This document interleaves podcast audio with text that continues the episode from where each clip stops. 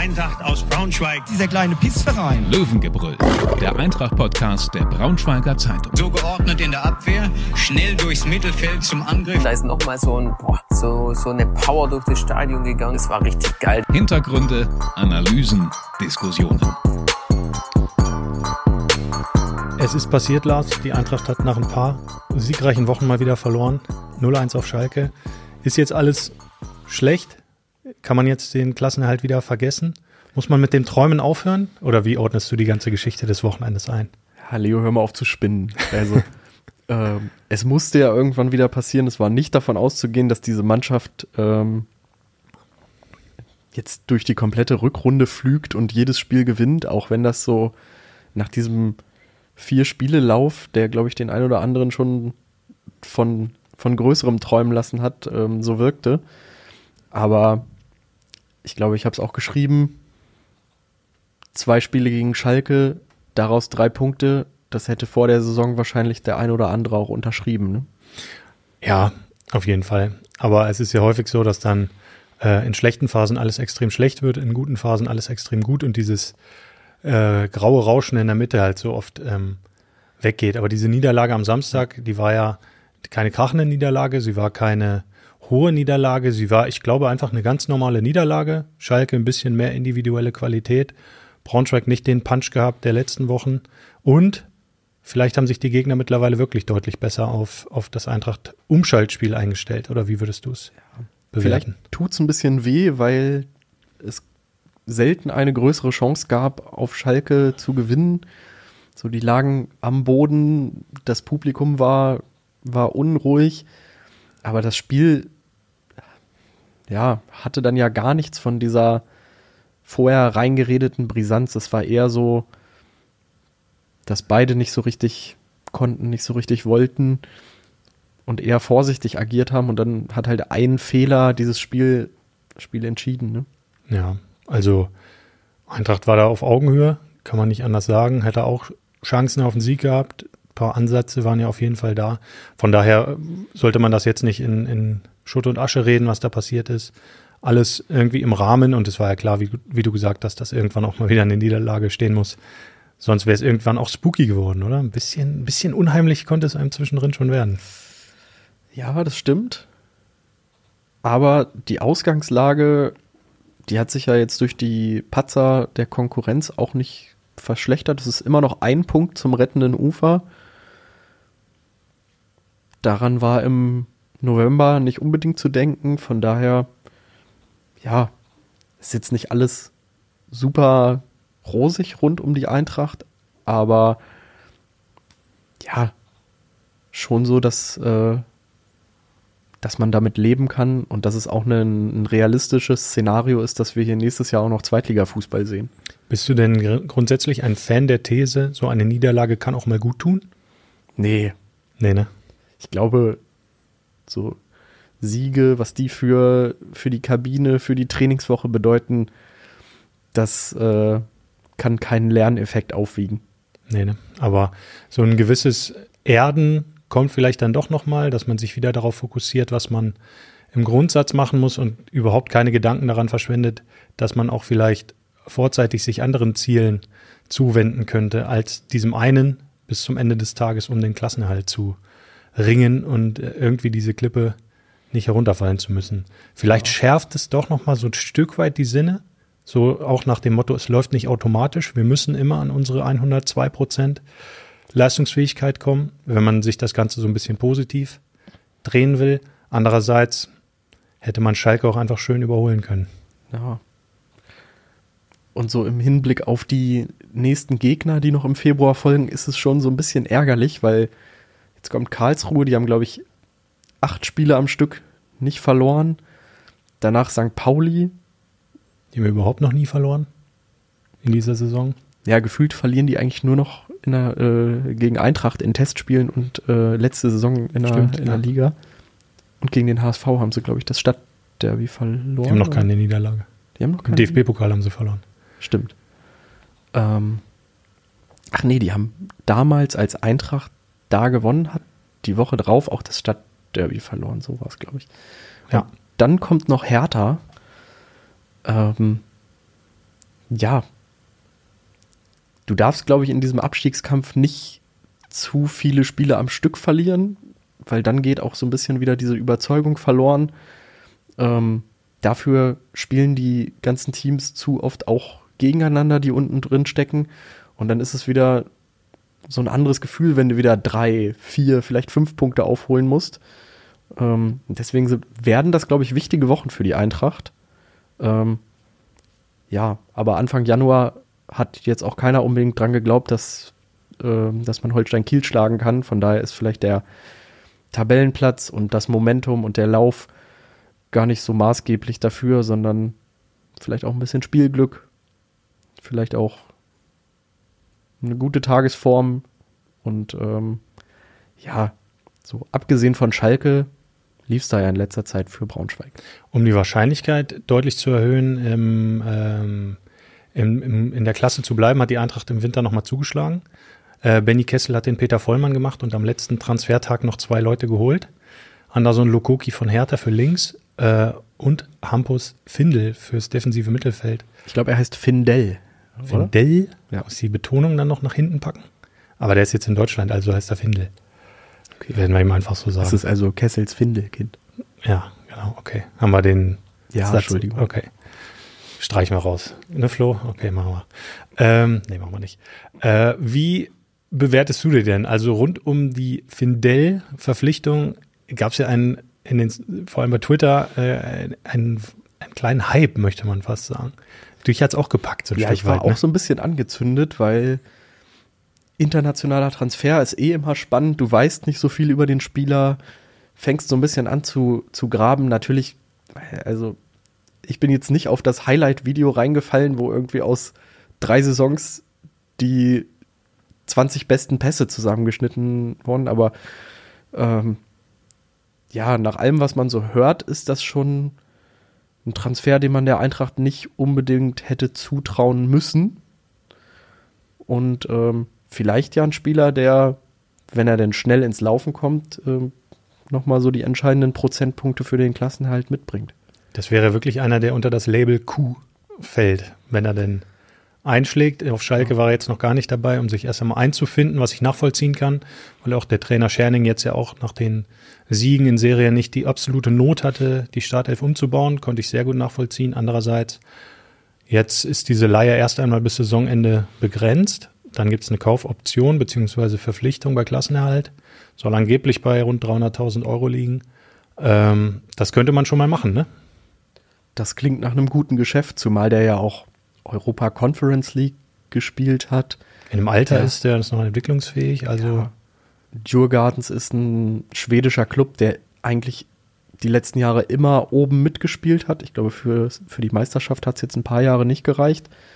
Aber Top 4 sind die eigentlich immer so, ne? Immer mal ja. international vertreten.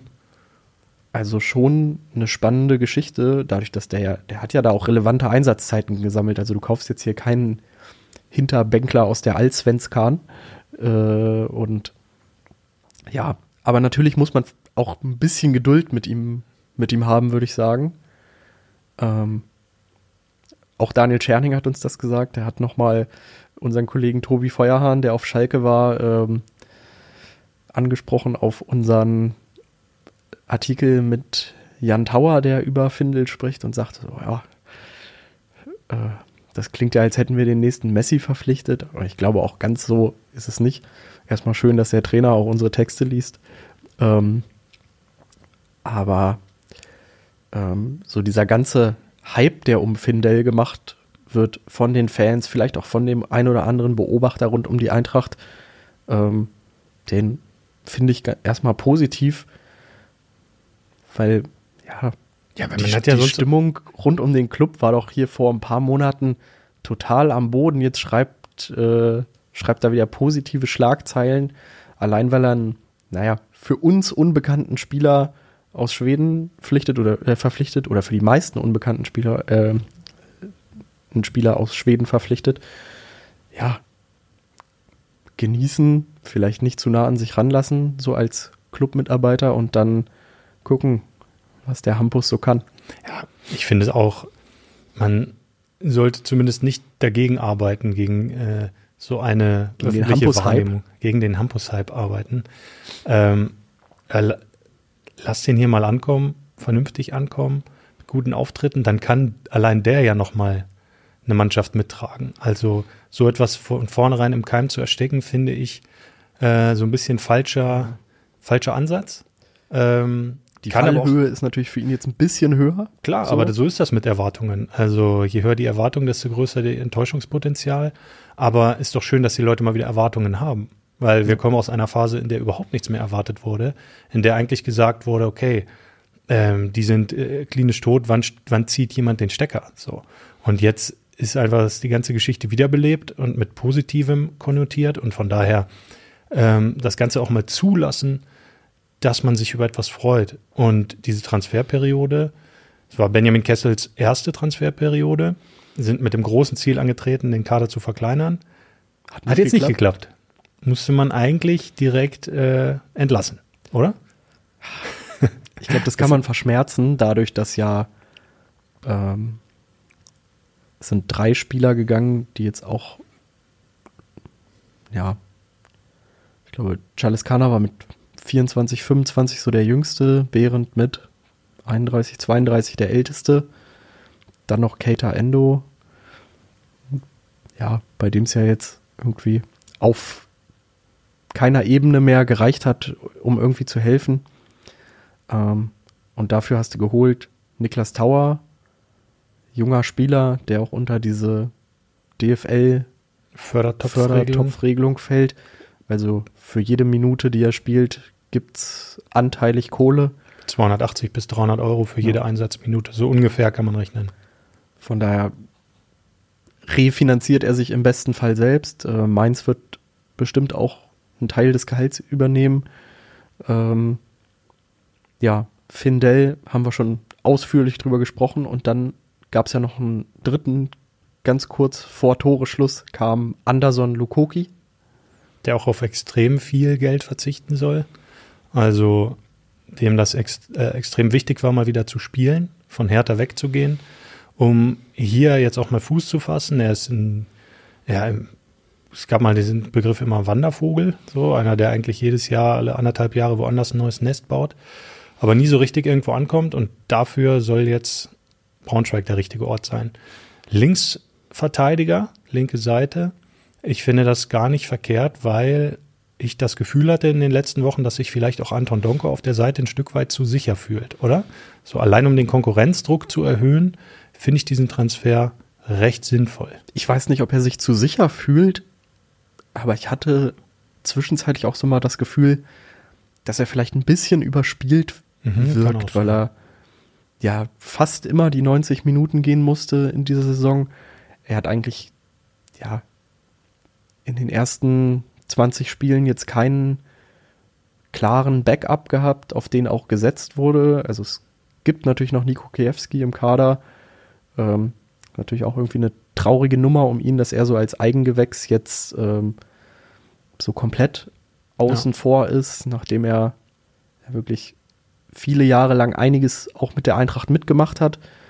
Aber so die, die letzte sportliche Entwicklung war dann offensichtlich einfach nicht mehr da. Jens Hertel hat ihn am Anfang der Saison nochmal so als, als Innenverteidiger eingesetzt, in der Zeit, als Ivanov verletzt war. Und so war es ja fast zwangsläufig, dass Donkor da immer spielt, da immer seine Meter machen muss. Und vielleicht schafft er das noch mit seinem offensiven Output, aber so bei den Metern zurück habe ich dann manchmal das Gefühl, dass sich da auch so ein, ja, dass da so auf Strecke so ein bisschen Substanz verloren gegangen ist und dem einfach ein bisschen Entlastung ganz gut tun würde. Mhm. Ja, ja, vielleicht, ne, wenn ihm, wenn er auch erst einmal Stammspieler in der ersten Elf bleibt, dass ihm vielleicht mal die letzte Viertelstunde abgenommen wird. Ähm, mal sehen, wie schnell Lukoki hier schon reinkommen kann. Also diese Planstelle ist geschlossen. Ähm, für wen wird es denn deiner Ansicht nach schwierig jetzt in den letzten Rückrundenspielen? Tja. Also wenn man mal so auf die Ersatzbank guckt und auf die Transfers, die jetzt möglicherweise in den Kader rutschen, dann wird es ja mindestens einen zentralen Mittelfeldspieler treffen. Da sitzen aktuell regelmäßig Sebastian Griesbeck, Danilo Wiebe und Jannis Nicolaou auf der Bank. Ähm, Griesbeck wurde zuletzt häufig nochmal eingewechselt, so als, äh, als Kopfballbrecher für die letzten Minuten. Ja, als Turm in der Schlacht entweder hinten ja. oder halt vorne jetzt auf Schalke. Also der kann halt sechs und IV spielen und Dreierkette. Wie Gefühlt in, auf Schalke auch Stürmer. Stürmer auch. Wiebe, Wiebe kann auch die rechte Seite defensiv spielen. Genau, und solange Jan-Hendrik Marx verletzt ist, ist er da wahrscheinlich dann der, der Backup, wenn nicht die offensivere Variante mit Multhaup in Erwägung gezogen wird. Und dann bleibt ja irgendwie der Kapitän und das ist ja schon eine Nummer, das ja. also es ist ja noch nichts passiert, vielleicht täuschen wir uns auch. Aber es kann natürlich sein, dass, dass dann Janis Nikolaou plötzlich zum Tribünengast mhm. wird, weil einfach jetzt in den nächsten Spielen ein Findel in den Kader rutscht, ein Lukoki in den Kader rutscht und die, die anderen Positionen ja auch irgendwie abgebildet werden wollen, so der, der Angriff. Na klar, mit, äh, ja, kannst ja die sechs Mittelfeldspieler auf der Bank haben, ja. So ein Amin kommt wieder zurück, Sané war jetzt wieder im Kader. Also für den Trainer ist es bestimmt gar nicht so schlecht, dass, dass da der Konkurrenzkampf tobt, ja. wie man so schön sagt. Aber für den ein oder anderen Spieler wird es da vielleicht auch noch ein, ein, böses Erwachen geben in dieser Rückrunde. Klar, aber dass jetzt im Winter ausgerechnet zwei zentrale Mittelfeldspieler verpflichtet wurden, ist natürlich kein Vertrauensbeweis in das bestehende Mittelfeld. So, das äh, lässt ja faktisch und sachlich so, so sagen. Ähm, Niklas Tauer jetzt auch das erste Mal Startelf gespielt auf Schalke, hat das vernünftig gemacht, ähm, wird bestimmt nicht rausgehen, kann ich mir nicht vorstellen.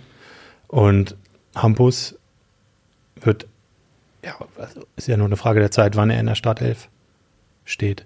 Dann wäre vielleicht Robin Krause der Erste, der rausgeht. Und dann. Aber der hat natürlich jetzt auch viel gespielt. Also der ja. Schritt von Startelf zu Tribüne wäre schon ganz schön krass. Genau, aber ich denke mal, Startelf zu Bank. Genau. Krause ja. auf die Bank rotiert. Die Kapitänsbinde zu Ermin Bicakcic wandert. Und Hampus ins Mittelfeld gezogen wird. Ich, Wer könnte noch Verlierer sein aus deiner Sicht? Tja, Moritz Multaub könnte noch Verlierer werden, allein durch die Konstellation dann ähm, der, der linken Seite, weil auch Multaub, glaube ich, im Kader war, um womöglich Donkor zu ersetzen, wenn denn auf links mal ähm, er sich mal verletzt oder so. Ähm, auch Marvin Rittmüller könnte ja links spielen und dann Multaub auf rechts. Also von daher war, glaube ich, Multaub vor allem die äh, Alternative für die linke Seite. Und da da jetzt Lukoki da ist, würde ich mir in meiner kleinen Einmal-Eins-Rechnung auch zusammenführen, dass es für Multaub auch schwer werden würde, ähm, wieder in den Kader zu kommen. Gut, die jungen Außenbahnspieler, Amin, Sané, das sind wahrscheinlich so, so Leute, die, die nimmst du mal mit, um irgendwie einen Impuls zu setzen, aber in der aktuellen taktischen Variante gibt es ja diese Außenposition nicht. Ja. Für die könnte es dann auch das ein oder andere Mal eng werden, wenn sie nicht woanders sich aufdrängen. Ja, oder du, es kommt ja häufig vor, dass man auch gegen Ende des Spiels dann nochmal umstellt, doch nochmal auf den Flügel auf, äh, aufsetzt und die beiden oder einen von beiden vielleicht reinbringt, zumal sie beide eben auch in diese DFL-Fördertöpfe fallen. Also auch deren Einsätze werden ähm, ansatzweise bezahlt von der DFL. Und auch das ist ein Posten, den die Eintracht äh, auf jeden Fall verbessern will. Das ist äh, klar nach den letzten Gesprächen, die wir so geführt haben. Von daher ist auch das ein Nebenaspekt. Andererseits geht natürlich die Qualität eines Spielers immer über die Möglichkeit, irgendwie, dass der noch ein paar Euro in die Kasse spült. Aber ich könnte mir auch vorstellen, dass zumindest einer von Sané und Amin immer auf der Bank sitzen wird, einfach um dieses Dribbel-Element eins gegen eins, Schnelligkeit in der letzten Viertelstunde vielleicht mal reinbringen zu können. Und dann wird es für so jemanden dann auch schwierig, ja. Also wird für wird Scherning auch kompliziert und es wird wichtig sein, dass er das vernünftig moderiert, aber ich träume das auf jeden Fall zu, weil er mit seiner Klarheit bisher immer gut angekommen ist, finde ich. Ja, dann hast du noch die wahrscheinlich 50-50 Abwägung Florian Krüger und Luke Ihorst. Ja. Die sich ähnlich sind, finde ich, in, als Spielertypen. Ja. Und äh, Krüger ist jetzt wieder fit, war im Kader.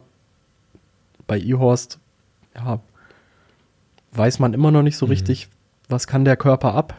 Wobei jetzt ja auch schon so ein paar Wochen die ganze Zeit dabei ist. Und ähm, ja, ich würde aber trotzdem sagen, dass er auch so ein Kandidat sein könnte, der in der Rückrunde nicht so viel Spielzeit mhm. kriegen wird. Karlsruhe, du hast sie eben schon ein Stück weit angesprochen, sind seit ein paar Wochen auf einem guten Weg, in einem guten Lauf. Ähm, Gegner am Samstag. Hinspiel, klares 0-2, eigentlich Eintracht ohne Chance, auch weil äh, Nicolao relativ früh einen Platzverweis, meiner Meinung nach einen ungerechtfertigten Platzverweis bekommen hat. Ähm, wie blickst du auf die, auf die Partie? Kann sich die Eintracht da direkt rehabilitieren?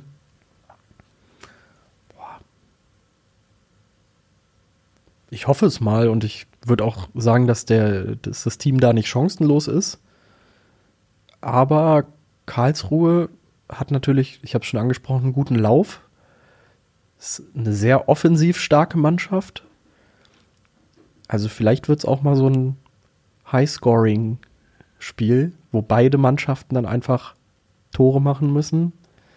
Und der, der häufiger einschießt, der der holt dann halt die Punkte. Also das heißt, du tippst jetzt auf ein 7-5 oder was?